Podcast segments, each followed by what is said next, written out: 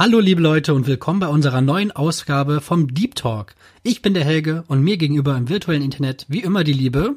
Michelle, hi. Wir haben uns heute mal wieder zwei interessante Fragen überlegt, beziehungsweise deine kenne ich ja noch gar nicht. Ich bin mir aber ganz sicher, dass die auch interessant sein wird. Ja. Und unserem Deep Talk, den wir ja extra ausgegliedert haben, aber das wisst ihr ja bestimmt mittlerweile alle. Soll ich direkt starten oder willst du starten? Nö, du darfst gern anfangen. Okay, ich habe heute eine Frage, die ist wirklich deep. Und Mhm. wie positiv und negativ das für jemanden genau ist, das ist, glaube ich, sehr Ansichtssache. Aber ich hau einfach mal raus. Okay. Was bedeutet der Tod für dich? Das ist wirklich deep. Das ist auch super schwierig zu beantworten. Das hat, das geht ja in so tausend Richtungen. Das hat ja so irgendwie ein bisschen was mit äh, eigener Lebensgestaltung zu tun, mit Religion, mit Glaube, mit und so weiter. Also im Großen und Ganzen muss ich wirklich sagen, das hatten wir in der, ich glaube sogar in der ersten Podcast, in der ersten Deep Talk Folge sogar mal angesprochen. Ich, also es hat bis vor kurzem für mich auch noch keine große Rolle gespielt in meinem Leben, zu wissen, dass es vergänglich ist, sage ich mal. Es hat bis vor kurzem auch irgendwie noch nicht so, also ich meine, es hämmert ja noch nicht an der Tür oder so. Ich Aber ich meine jetzt auch allgemein nicht nur 25, nicht nur genau auf dein Nee. Leben, sondern ha- hast du denn Insgesamt. hast du schon mal wirklich Ja. jemanden verloren, den du richtig geliebt hast? Also ja, klar, habe ich habe ich durchaus. Ich meine, ich hatte ich hatte das Glück, dass ich meine Großeltern noch kennenlernen durfte, bis auf die Großmutter väterlicherseits. Die habe ich ja leider, also die hat mich noch kennengelernt als ganz kleines Mädchen, aber die ähm, das war, glaube ich, auch meine erste Erfahrung mit dem Tod. Ich kann mich selber nicht mehr dran erinnern, aber das ist sowas, was meine Eltern mir ganz oft erzählt haben, weil die Oma hatte ein amputiertes Bein und die hatte dann halt auch ein Holzbein und so. Und als kleines Mädchen, ich glaube, ich war irgendwie vier oder so, ähm, als die halt gestorben war, weil die wurde irgendwie immer im, äh, in der Wohnung von meinem Opa dann gepflegt und der hat sich um die gekümmert. Und als die gestorben war, hat die, also klar, ich meine, das, äh, die wurde halt ohne ihr Holzbein begraben im Prinzip. sag, sag sowas nicht. Nee, das, das- klingt so abstrakt mit ihrem Holzbein. Ja, das, das hört sich super abstrakt an, aber das war für mich als kleines Kind ganz komisch und ganz schwierig zu begreifen, weil für mich war das, ja, wie soll die da oben denn jetzt laufen? Die hat jetzt ihr Bein Ach, du vergessen. meinst, weil das Holzbein halt immer da war. Genau. Und dann halt, okay. ja, ja. Und sie ist halt gegangen, ohne ihr Holzbein mitzunehmen. Ich konnte das als kleines Mädchen noch nicht so ganz Ich verstehen. muss gerade ganz kurz einen Cut machen, weil wir eben noch diesen Piraten hatten. Das, ich, ich muss wirklich versuchen gerade. Ich muss. Ich, Entschuldigung. Nein, alles gut, du machst ja nichts, aber ich Ich kann aber voll verstehen, warum, die, warum du da gerade ja, aber ich will ja nicht respektlos sein und lachen, wenn du über deine tote Oma erzählst. Nein, ist alles gut. Das ist ja auch schon wirklich ewig her. Das war nur so, so ein bisschen. Ich meine, das ist auch irgendwie süß, weil das war auch so eine, so eine kleine Geschichte, die meine Eltern immer so mit einem Schmunzeln erzählt haben, weil ich halt das kleines Kind nicht darauf klarkam und mir gesagt, wie soll ich denn jetzt da oben laufen können und so. Weil ja, die ihr es ist auch Bein. nicht angebracht, wenn man im Hintergrund jetzt mal ein Lachen hört. Wenn du über deine Oma erzählst, das ist irgendwie so ziemlich deplatziert. Nee, aber ich kann es verstehen. Es ist auch irgendwie, es ist auch putzig. Es ist halt so, so ein, so ein klein, kleines Mädchen, das halt nicht, nicht rafft, dass, dass die, äh, dass es, das Bein jetzt wahrscheinlich nicht mehr gebraucht wird. Und äh, das war, glaube ich, das erste Mal, dass ich mich mit dem Tod auseinandergesetzt habe damals. Und Wie alt warst du da? ja, ich glaube so vier. Ich weiß es nicht mehr so genau, müsste ich meine Eltern fragen. Auf jeden Fall schon sehr lange her. Und ich kann mich persönlich wirklich auch gar nicht mehr an die Oma erinnern, auch nicht mehr an das mit dem Bein erinnern. Ich, ähm, ja, ich war da im Prinzip nicht dabei gefühlt. Es war mehr so, dass meine Eltern mir das halt erzählt haben. Aber den Opa habe ich halt wirklich noch gut gekannt. Also da waren wir auch, als ich ein Kind war, relativ oft gewesen. Es hat sich halt leider irgendwann so ein bisschen verloren, als da dann ähm, der, der eine neue Partnerin hatte. Und ja, es war schön, dass der jemanden gefunden hat, dass er nicht alleine war und so, aber die Partnerin, die war halt vom, vom Humor her, hat die nicht so in die Familie gepasst und die war irgendwie ein bisschen sehr eingefahren. Und dann wurden halt auch diese Familientreffen relativ selten, weil die war halt auch nicht so spontan und mein Opa war auch so ein ganz lockerer, spontaner Kerl und so. Der hatte dann halt auch immer Bock, wenn man einfach spontan vorbeigekommen ist und so. Das hat sich leider dann so ein bisschen aus den Augen verloren und als der dann gestorben ist, war ich so 16. Es war ein bisschen blöd, da war ich damals gerade auf dem Weg äh, aufs Oktoberfest, äh, als also bei, bei uns in der Stadt, also nicht aufs Große, sondern halt so einfach lokal und da was war irgendwie ein ganz ganz merkwürdiger Abend für mich, weil ich wusste, ich konnte in dem Moment jetzt nichts machen. Ich habe die Nachricht so ein bisschen bekommen, aber ich war halt schon irgendwie da und es ja, ich, es war irgendwie merkwürdig. Ich hatte, ich wusste, dass, also ich habe ihn ja halt auch ganz gut gekannt und ich wusste, dass der halt wahrscheinlich nicht gewollt hätte, dass ich das so sausen lasse, obwohl ich ja niemandem damit helfen kann gerade, aber dann trotzdem da irgendwie mhm. da zu bleiben und dann so so zu feiern irgendwie, es war ein ganz ganz komischer, ganz komischer Moment irgendwie diese diese Phase, es war auch ein ganz komisches Oktoberfest und ich war auch nicht so so, so, ein, so in der Schwebe irgendwie, ne? Ja, weil ich ich irgendwie einerseits dachte ich mir so, nee, ich ich lasse mich jetzt nicht abholen und nach Hause fahren und keine Ahnung, ich will jetzt nicht zu Hause trauern in dem Moment, weil ich dachte, es, ich ich bin wirklich so, dass ich dann dran denke, wie die Leute halt auch waren und weil ich genau wusste, der der hätte der hätte das selber voll cool gefunden da und der hätte das selber vielleicht voll voll schön gefunden, dass ich da unterwegs bin und so und der hätte wahrscheinlich auch nicht gewollt, dass ich mich jetzt da so zu Hause verkrieche und weiß nicht, das war so ein ganz ganz ganz komisches Setting, weil du fühlst dich dann einerseits irgendwie schuldig und andererseits weißt du auch nicht, wie du damit umgehen sollst. Ich hatte ich hatte es nicht so realisiert, dass er wirklich dass er wirklich tot ist und dass es jetzt wirklich angebracht war, um ihn zu trauern, weil ich irgendwie das Gefühl hatte, er wäre noch da.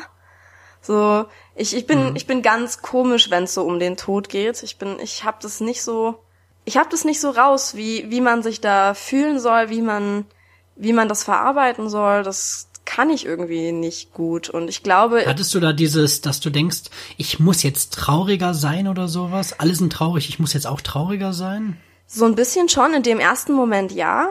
Und das Ding war die richtige Traurigkeit. Ich glaube, das kam bei mir erst, als es mir gedämmert hat, dass er jetzt wirklich nicht mehr lebt. Und das war tatsächlich erst so um seine Beerdigung rum und dann auch auf seiner Beerdigung, weil ich auch vorher gar nicht gar nicht geschnallt habe, was was eigentlich passiert ist. Ich, ich hatte ich dadurch, dass wir halt auch nicht so viel Kontakt dann mehr hatten, dachte ich dann irgendwie so, es war ja normal. Ich wusste, er ist halt da, wir telefonieren ab und zu, wir fahren ab und zu mal hin und so.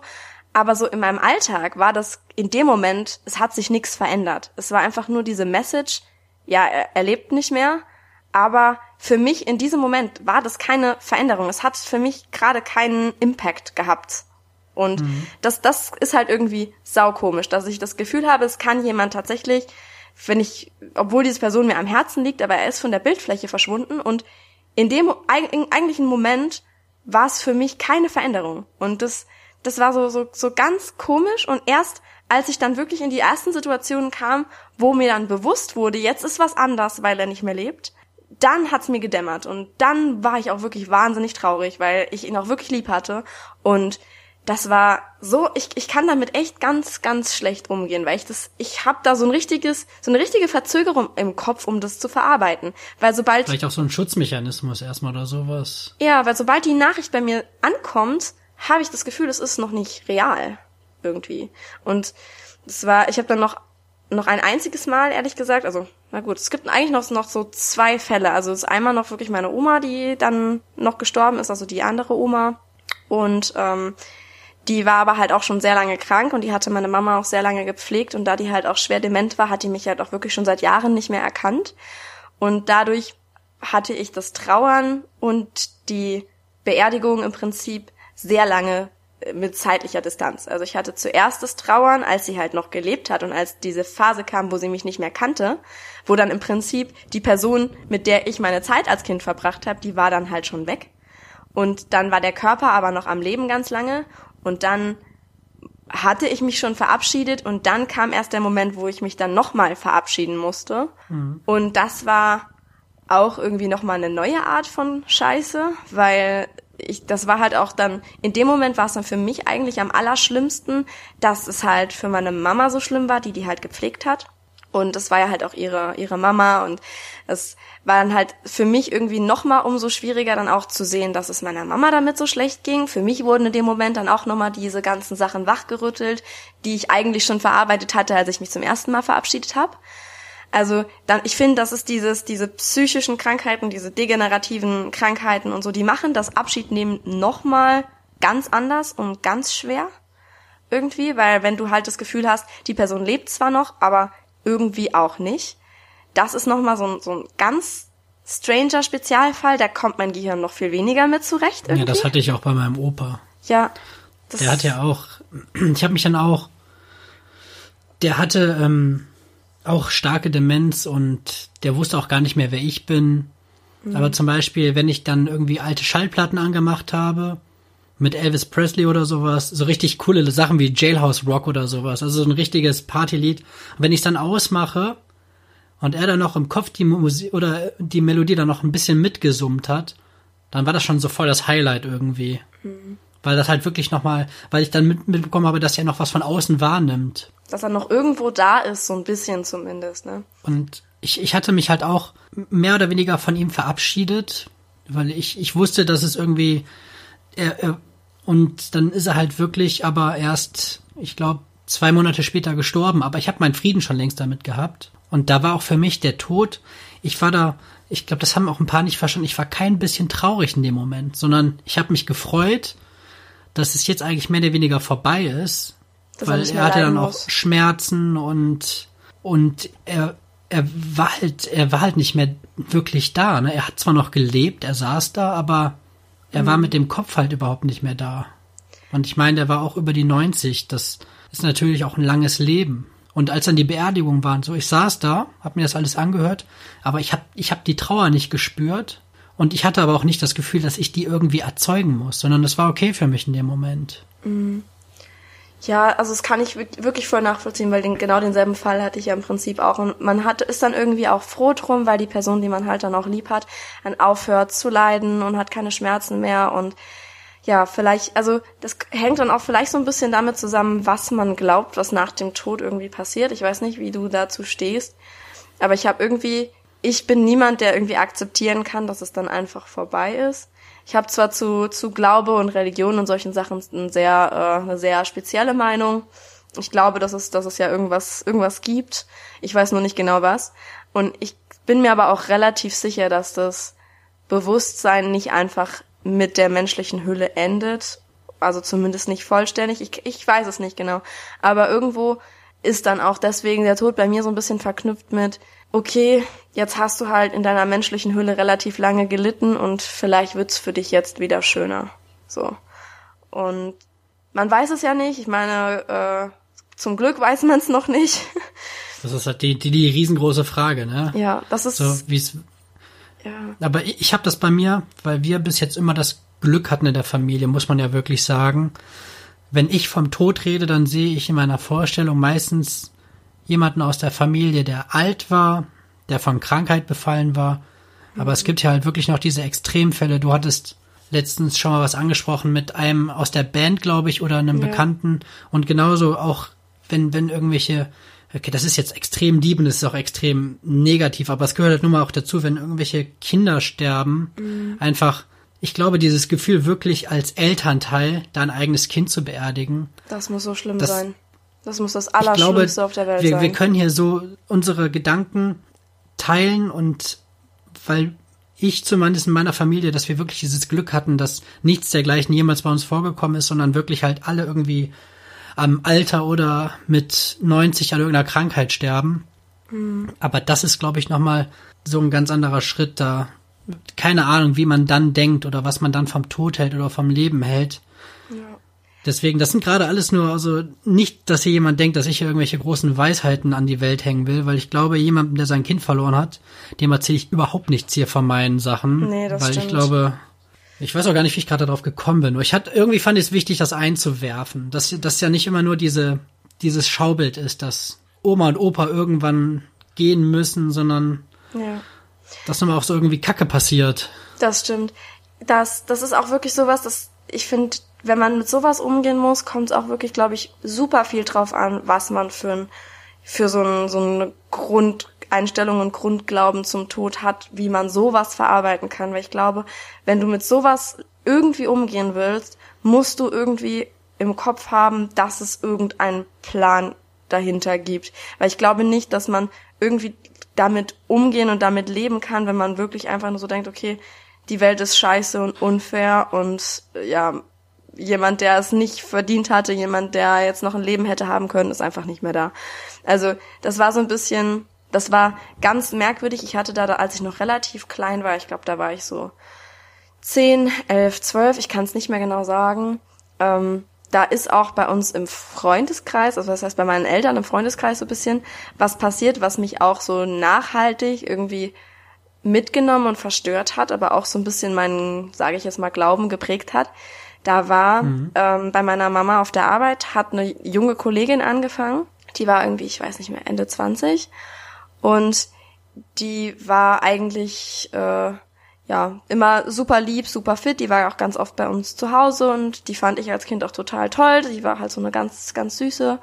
Und mit der hatten wir dann immer mal ein bisschen was unternommen. Und dann irgendwann so von einem Tag auf den anderen war die gestorben. Und die war, hatte halt einen Autounfall gehabt und ist halt irgendwie gegen einen Baum gefahren. Also es ist halt so eine, ja, so eine relativ große Kurve, keine Ahnung, wie das passiert ist. Ich hab's mhm. nicht mehr so richtig im Kopf, was da genau war. Aber auf jeden Fall war das halt so, so ein richtiges Einschnitterlebnis. Also die war wirklich, äh, ein paar Tage vorher hatten wir noch Kontakt mit der gehabt und dann zack, bumm, tot. Und das, das war halt so sau komisch. Also das war wirklich so, so, so ein Schockerlebnis. Also das war ja, ist ja nicht wie wenn du wirklich sagst, okay, jemand ist krank und du siehst es kommen oder so. Aber es war halt wirklich so, so ganz unerwartet. Und dann haben sie aber auch später irgendwie rausgefunden, dass die sowieso nicht mehr lange überlebt hätte, weil die irgendwie ähm, so eine Eileiterschwangerschaft oder sowas hatte, glaube ich. Ähm, auf jeden Fall irgendwas, was wirklich kurz vor knapp war, sie auch so umzubringen im Prinzip. Also das war halt so total strange, weil ich mir so dachte, egal ob sie jetzt an diesem Abend Auto gefahren wäre oder nicht, sie hätte so oder so nicht überlebt. Es war so wirklich, als hätte sich irgend so eine höhere Macht abgesichert, dass sie jetzt gehen muss. Weißt du so, das das ist schon crazy, das klingt schon fast wie so ein Film. Das irgendwie. ist richtig richtig gruselig gewesen, weil ich mir auch dachte, es hat sich irgendwas dagegen verschworen, dass dieses arme Mädel jetzt einfach nicht mehr weiterleben darf. Und ich glaube auch wirklich, egal ob sie jetzt an dem Abend zu Hause geblieben wäre, ob sie jetzt dann vielleicht auch noch in der letzten Sekunde ins Krankenhaus gekommen wäre, ich bin mir sicher, die wäre gestorben. Weil aus irgendeinem Grund hat sich das für mich in dem Moment auch so angefühlt. Ich dachte, okay, ihre Zeit war anscheinend irgendwie abgelaufen. So. Und das ist so ein, so ein ganz verstörendes Ding. Das trage ich aber auch seither so ein bisschen mit mir rum, wo ich mir denke, du kannst vielleicht, wenn es wirklich für dich bestimmt ist, dass du jetzt nicht mehr weiterleben sollst, kannst du vielleicht nichts dran machen. Also. Boah, ich verlasse heute auf jeden Fall nicht mehr das Haus. ja, das ist, das ist ein ganz komischer Gedanke. Aber andererseits ist das auch vielleicht jetzt ein bisschen der Grund, dass ich immer halt auch so, so, so ein bisschen dankbar bin, wenn Sachen mir irgendwie, wenn Sachen gut passieren oder wenn Sachen irgendwie durch Zufall gut laufen und so, weil ich mir immer denke, ja, es gibt halt auch wirklich Leute, in deren Plan sah es ganz anders aus. Es ist ganz, ganz komisch, aber es ist, hat mir im Endeffekt so ein bisschen erstmal dieses, diesen weiß nicht, diese komische irrationale Angst vor dem Schicksal gegeben und dann andererseits aber auch so diese Dankbarkeit dafür, wenn dir selber was Gutes passiert, was du jetzt vielleicht gerade nicht beeinflussen konntest. Wenn wir jetzt noch darüber überlegen, wer oder was entscheidet, ob wir was Gutes oder Schlechtes bekommen, dann explodiert mein Kopf aber. Das ist so diese höhere Macht und so. Boah, nee, das ist dann, das ist zu mindblowing heute. Ja, aber das hängt bei mir alles mit diesem Verständnis vom Tod irgendwie zusammen, weil ich wirklich diese Sachen ja dann auch schon schon erlebt habe in meiner Kindheit, wo ich dann dachte, ja, es gibt, es gibt eben so und, und so den Tod im Prinzip. Das ist. Es, ist, es gibt bei mir wirklich nur, ich würde jetzt sagen, meine Frau und meine Eltern, das ist so wirklich meine, meine innere Basis. Mhm. Und wenn da jetzt wirklich irgendwas ist, das, das würde mich wahrscheinlich völlig zerreißen. Ja. Da kann ich hier noch so gut über den Tod reden und sagen, ja, und äh, bla. Ich glaube, wenn irgendwie auch, wenn, wenn jetzt irgendwie die Nachricht kommen würde, dass meine Mutter irgendwie einen schlimmen Unfall hätte, ich glaube, da, da, da wüsste ich gar nicht, wo oben und unten ist. Ja. So. Das ist, ist glaube ich, wirklich, wenn man so die aller am nächsten stehenden Menschen verliert, ich glaube, das ist was, was man nicht nachvollziehen kann, bis man es wirklich erlebt hat. Und ich meine, da kann man sich wirklich nur wünschen, dass man noch ganz lange hat, bevor man sowas erleben muss. Aber das ist, ich, ich glaube, auch egal wie alt du bist, ich glaube, egal was in deinem Leben alles schon passiert ist, der Moment, in dem du sowas hörst, ist einfach der schlimmste. Also. Da habe ich jetzt nicht so Bock drauf. nee, nee, ich auch nicht. Aber man kann sich das ja nicht aussuchen. Das ist irgendwo der Kreislauf des Lebens, aber man kann einfach noch hoffen, dass man viel, viel Zeit hat, so viel Zeit wie möglich, damit man auch vor allem nicht später zurückguckt und irgendwie sagen muss, ja, hätte, hätte, hätte ich mache halt voll oft mit meinen Eltern irgendwelche Witze übers Erbe oder so, weil ich bin ja auch Einzelkind und da sage ich immer, nice, freue ich mich, Haus in Holland, gönne ich mir. So, immer so aus Spaß. Aber wenn es irgendwann mal so weit ist, boah, dann sitze ich da wie so ein Häufchen Elend, wirklich. Das Aber vielleicht ist das auch, ich, ich glaube aber auch, dass, dass das für mich so eine Herausforderung wird, weil ich da, glaube ich, auch an meine Grenze stoße, weil halt für vieles hilft mir auch der Humor. Und ich glaube, dass das einfach was ist, was du mit Humor auch nicht die erste Zeit irgendwie bewältigt kriegst. Ich glaube, es muss schon viel vergehen, bevor man sagt, oh, hier hätte Papa aber was gegen gehabt oder sowas. Ich glaube, die erste Zeit wird einfach nur erst richtig scheiße sein. Ja, ich glaube, dass man da wirklich so drüber reden kann, ohne, ohne wieder irgendwie in Tränen auszubrechen oder irgendwie sich da selber wieder in, in Mitleid zu verlieren und so.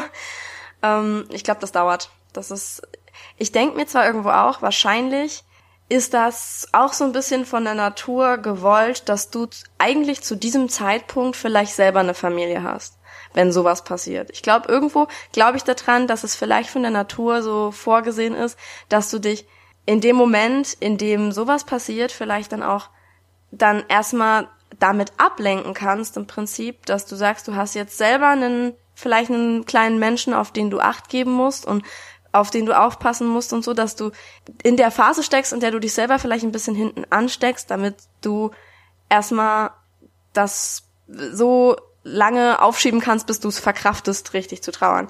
Ich glaube. Also ist das der Kreislauf des Lebens perfektioniert.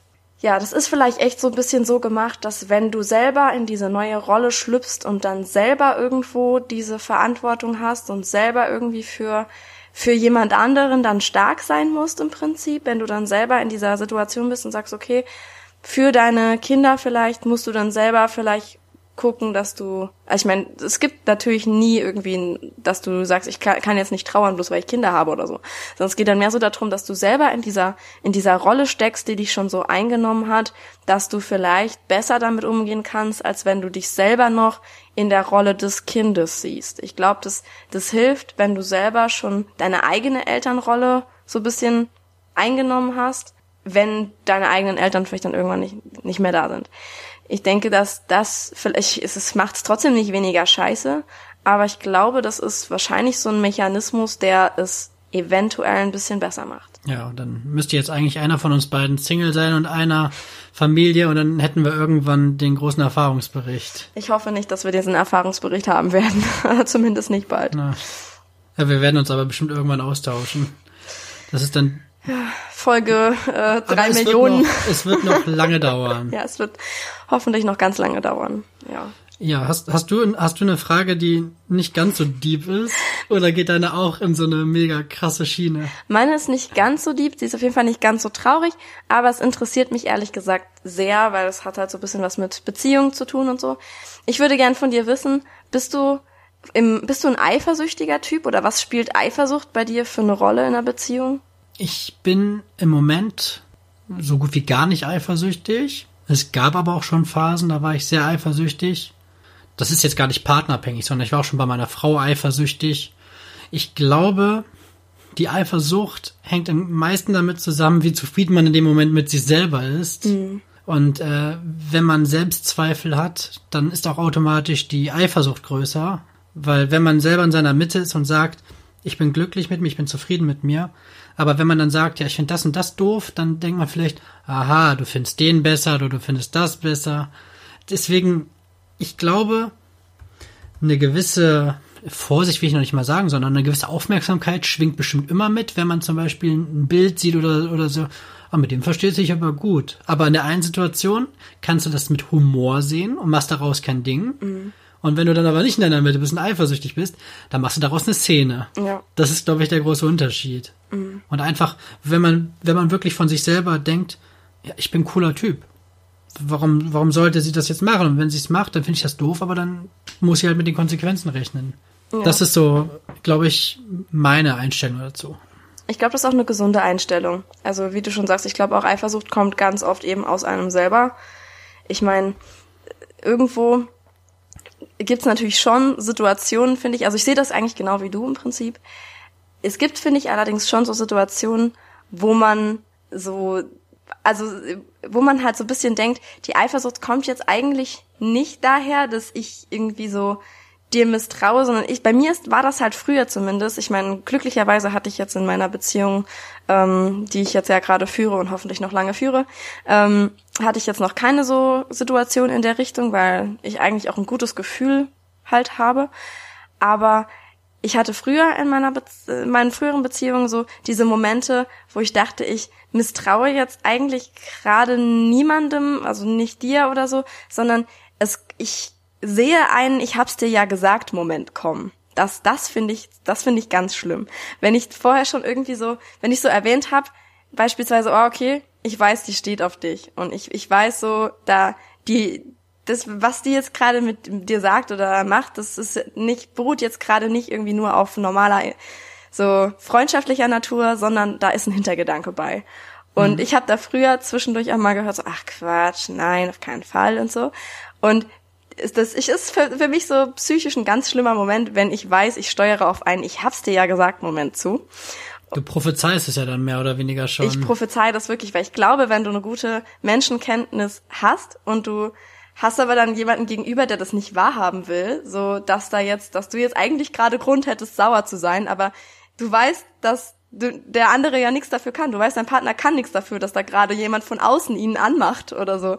Aber du selbst siehst es schon kommen Du kannst aber nichts dagegen tun und dein Partner sagt, ach Quatsch, du übertreibst, du bist einfach nur eifersüchtig oder so. Und im Endeffekt passiert's halt und du denkst dann so, Alter, ich hab's dir gesagt und ich find's einfach scheiße. Also diese Momente hatte ich früher öfter mal und äh, ich weiß nicht, also im Prinzip kann glücklicherweise jetzt sehr weit in der Vergangenheit sprechen bei solchen Sachen.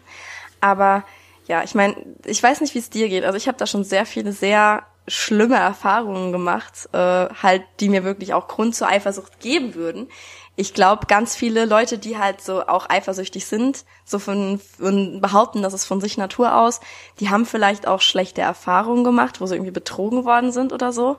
Ist dir das mal passiert? Bist du mal betrogen worden? Mm, betrogen worden nicht direkt, zumindest nicht, wo ich nicht weiß, aber ich hatte, das war damals, war das ähm, eine von meinen ersten richtigen Freundinnen, wo man wirklich sagen kann, dass das geht wirklich in die Richtung Beziehung. Und äh, mit der war ich irgendwie zusammen und dann waren wir irgendwie nicht zusammen und dann hat irgendwie einen Tag später hat einer meiner besten Kumpels mit ihr rumgeknutscht. Oh. Und das war für mich halt völlig verstörend, weil ich in dem Moment A mega sauer auf sie war und B halt auch mega sauer auf ihn war, woran halt auch beides dann völlig zerbrochen ist. Sie wollte dann später nochmal irgendwie, dass wir es nochmal versuchen. Da hatte ich dann aber keine Lust. Da war ich schon mit jemand Neuem zusammen. Also ich, ich bin ja eh immer von Beziehung zu Beziehung gesprungen irgendwie. Aber das, da habe ich irgendwie so ein, gewisses Misstrauen aufgebaut. Da war ich auch meiner, was, ich, ich glaube meiner meiner Ex-Freundin war ich da auch schon länger irgendwie da Eifersucht ist ja schneller mir hochgekommen. Ich muss aber auch ganz ehrlich sagen, dass ich vielleicht in der Vergangenheit auch nicht der Heiligste war.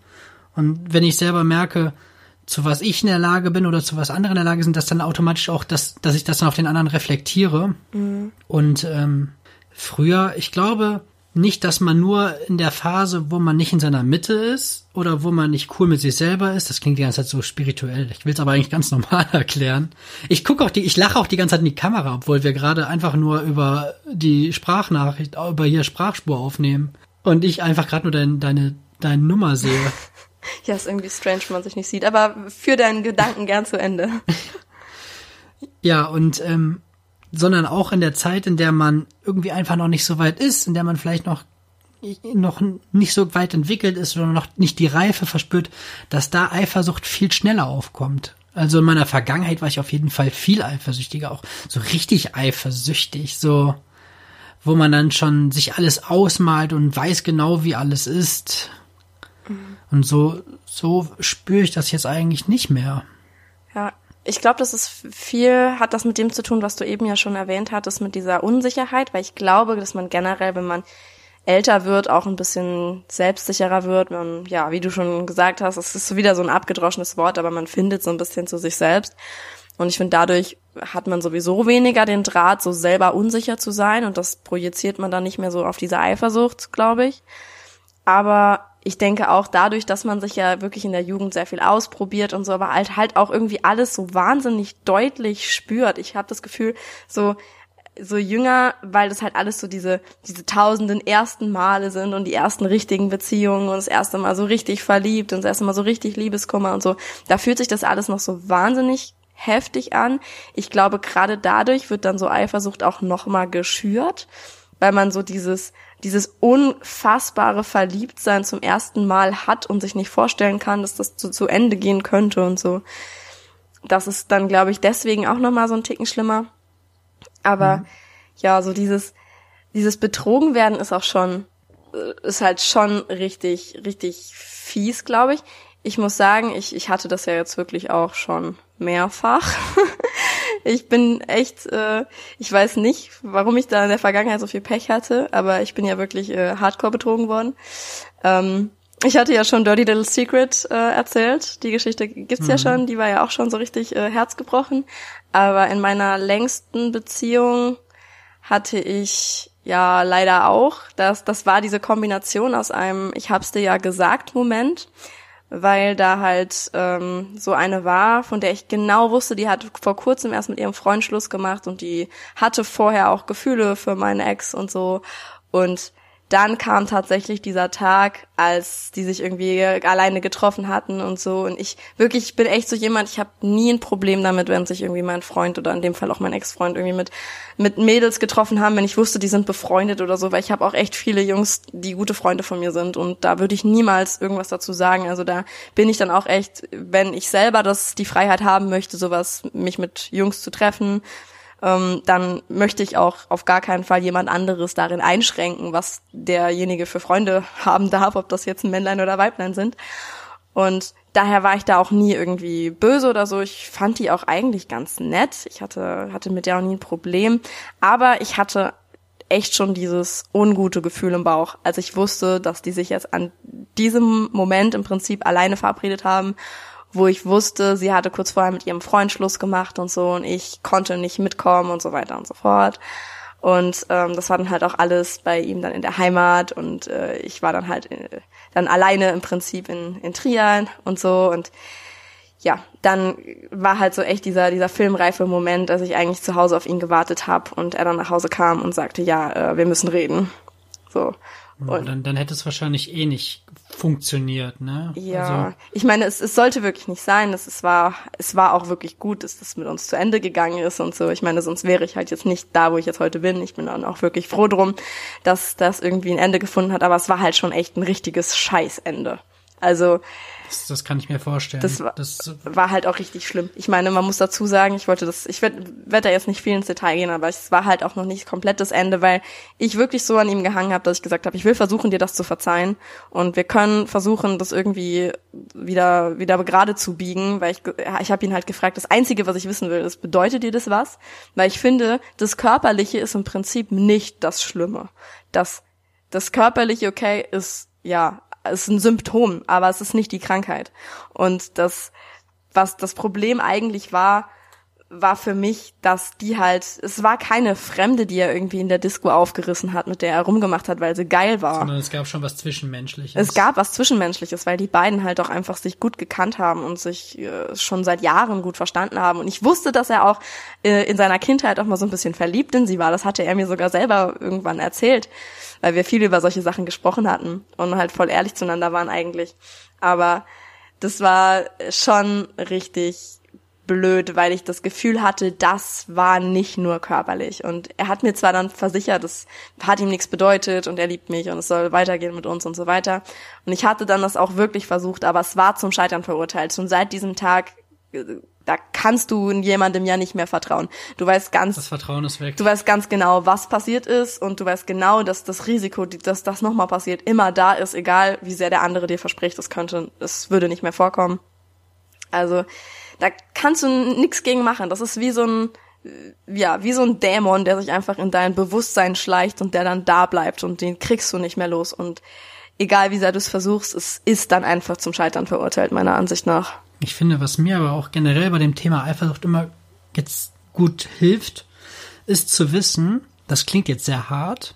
Ich meine, ich, ich bin ja jetzt auch verheiratet. Das heißt, ich habe eine Frau. Das heißt, ich muss mir gedacht haben, ich möchte mit dieser Frau mein Leben verbringen. Was ich auch gerne machen möchte. Aber ich weiß, ich könnte auch alleine leben. Dass nicht diese Abhängigkeit da ist. Sondern dass im besten Fall sind das zwei Menschen, die alleine leben könnten, es aber nicht möchten, sondern sich dazu entscheiden, zusammenzuleben. Ja. Weißt du, was ich meine? Ja, das stimmt. Dass, dass immer noch so diese Unabhängigkeit da ist und äh, dass ich, ich, dass ich, ja, das passt es eigentlich, dass ich mich davon nicht Abhängigkeit mache, von ihrer Liebe oder ihren Gefühlen, sondern dass ich weiß, ich stehe für mich als Mensch und ich kann auch alleine leben, aber trotzdem tut mir das dann gut, natürlich die Liebe zu erfahren und diese ganzen Kleinigkeiten, die damit einhergehen. Aber dass ich einfach weiß, das brauche ich nicht zum Leben, um zu überleben. Ja, das ist ganz wichtig eigentlich, dass man mit sich selber so, ja, jetzt sind wir schon wieder bei diesen im Reinen ist, aber dass man zumindest so weit mit sich selber klarkommt, dass man auch alleine leben könnte, ohne da jetzt äh, komplett in, in Depressionen zu versinken im Prinzip. Das ist, das ich, ja, das da hast du aber voll recht, das hilft, dieses Bewusstsein zu wissen, okay, ich mache mein eigenes Ding so oder so. Ich find's nur schön, das mit dir gemeinsam zu machen, aber ich könnte auch, ja, ich könnte auch selber klarkommen. Das, das ist wirklich was ganz Wichtiges, weil ich glaube, wenn du wenn du dieses Gefühl nicht hast, wenn du denkst, oh, was würde ich bloß ohne den anderen machen? Also immer so gegenseitig mal so ein bisschen, im, wenn man so, so sich verliebte Blicke zuwirft, so Gott, was würde ich bloß ohne dich machen? Aber wenn man das wirklich ernst meint, so, dass man sagt, ich wüsste jetzt wirklich nicht, wie mein Leben ohne dich aussehen würde, ich könnte es mir nicht vorstellen, ich hänge so von dir ab, ich, äh, es würde mich komplett zer, ja, zermürben und auf den Kopf stellen und was weiß ich. Das ist dann halt nochmal irgendwie schlimmer, als zu wissen, ich, ich bin so, also in meinem Fall halt so, selbst ist die Frau, ich könnte das auch irgendwie alleine regeln. Alles, was, was in meinem Leben so passiert. Also das, da gebe ich dir total recht, wenn du wirklich dieses, äh, dieses Selbstgefühl hast, dieses, dieses Selbstbewusstsein, dass dann Eifersucht viel weniger Thema ist, als wenn du selber dann einfach so Angst davor hast, jemanden so, so, so richtig elementare Angst davor hast, jemanden zu verlieren. Ja, total. Das ist so. Das, das, für mich fühlt sich das jetzt sehr leicht an, aber ich kann mir vorstellen, dass das für viele Leute einfach nicht so einfach ist und dass man dann auch schneller mal, wenn man sich dann schlechter fühlt, eine Abhängigkeit vielleicht für den Moment entsteht. Ja. Aber im Grunde, liebe Leute da draußen, ihr braucht im Grunde niemanden, aber natürlich ist es mit einem anderen Menschen noch schöner, die Dinge zu teilen. Aber um zu leben, Ja, braucht ihr stimmt. eigentlich niemanden. Nee, ich finde, das ist, das ist ein ganz gutes, das ist ein ganz gutes Amen. Fazit, eindeutig. Ich meine, wir, wir möchten natürlich die Liebe promoten, weil sonst hätten wir keine Kunden mehr. Leute, bitte tut euch zu Paaren zusammen und geht heiraten, das, ja, das verdammt war ja auch nochmal. kein Anti-Liebe-Aufruf, ich, Nee. sondern einfach nur, man kann noch viel besser lieben, wenn man mit sich selber im Reinen ist. Ja, Dann das macht es einfach noch viel mehr Spaß. Wenn beide im Reinen sind, dann hast du, glaube ich, die geilste Beziehung ever. Ja, dann hast du eine schönere Nur Partnerschaft. ich glaube, das stimmt. bis du bis wirklich beide gleichzeitig im Reinen sind, vergeht erstmal viel Zeit und dann denkt, sagt eine, jetzt bin ich mit mir im Reinen. Und dann hat der andere in dem Moment irgendwie gerade eine blöde Phase oder so. Aber ich finde auch, dass Eifersucht auch ganz oft so ein bisschen davon abhängt. Also ich finde, Eifersucht ist, also zumindest bei mir, ist was sehr doll personenbezogenes, also auf den Feind bezogen, sage ich jetzt mal. Das hört sich sau blöd an. Aber ich bin, also zum Beispiel, ich wäre niemals so, so chronisch eifersüchtig, so bei bei jeder Frau oder so, wenn, wenn mein Freund sich jetzt mit jemandem irgendwie da treffen würde oder sonst was, sondern wenn ich persönlich für so jemanden Sympathie empfinde, weil ich irgendwie auch mir selber so ein bisschen zutraue, dass ich andere Menschen ganz gut ja einschätzen kann. Und wenn ich selber jemanden getroffen habe und sympathisch finde oder auch von dem, was mein Freund mir erzählt hat oder so sympathisch finde, dann ist mir das vollkommen egal. Da kann er im Prinzip sich mit der Person treffen, wie er will. Es geht mir völlig, am Arsch vorbei. Ich meine, das ist dann mir echt egal. Dann vertraue ich ihm da auch 100 Prozent und so. Das mache ich sowieso.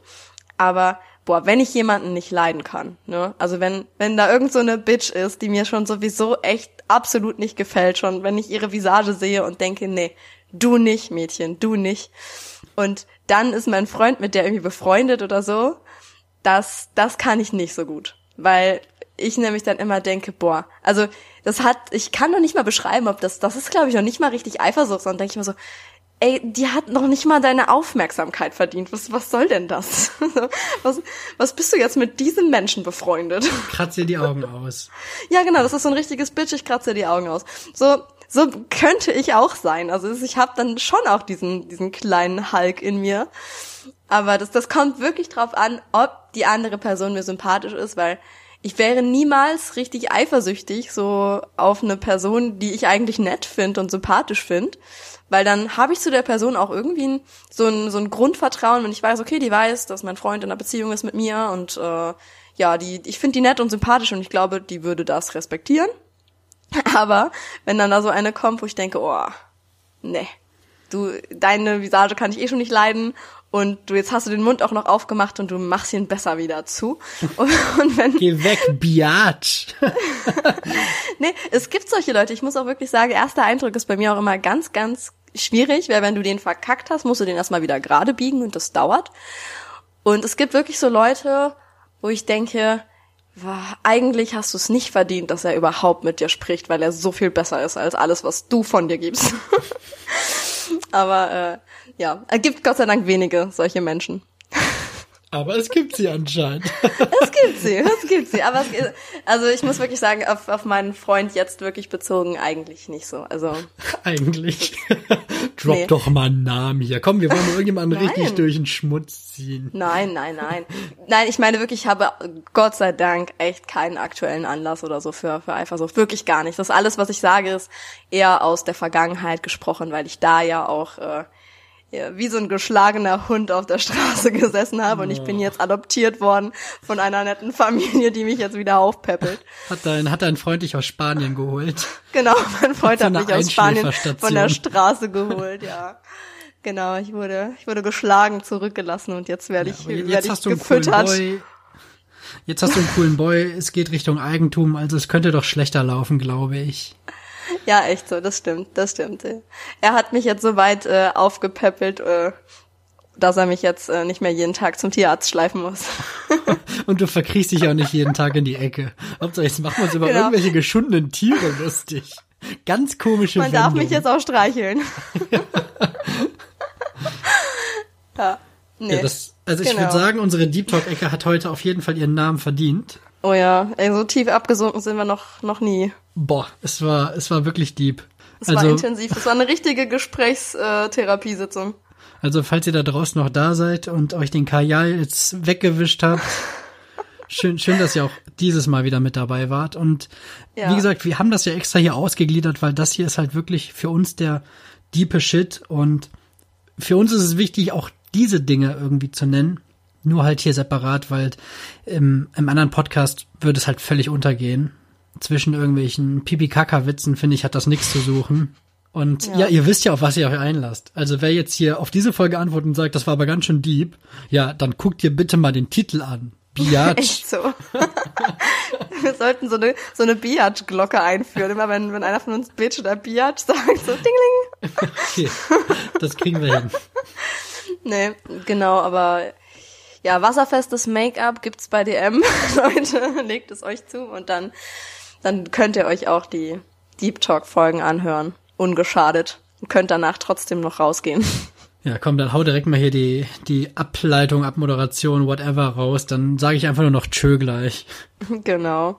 Ja, vielen Dank fürs Zuhören. Wir haben uns sehr gefreut, wenn ihr bis hierhin durchgehalten habt. Wir, es tut uns leid für die ein oder andere Träne, aber ich finde, es tut doch manchmal auch gut, wenn man sich mal mit ein bisschen was anderem auseinandersetzen muss als Comedy.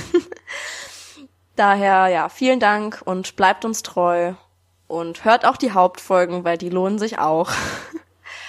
und eine schöne Woche. Bis dann. Tschö.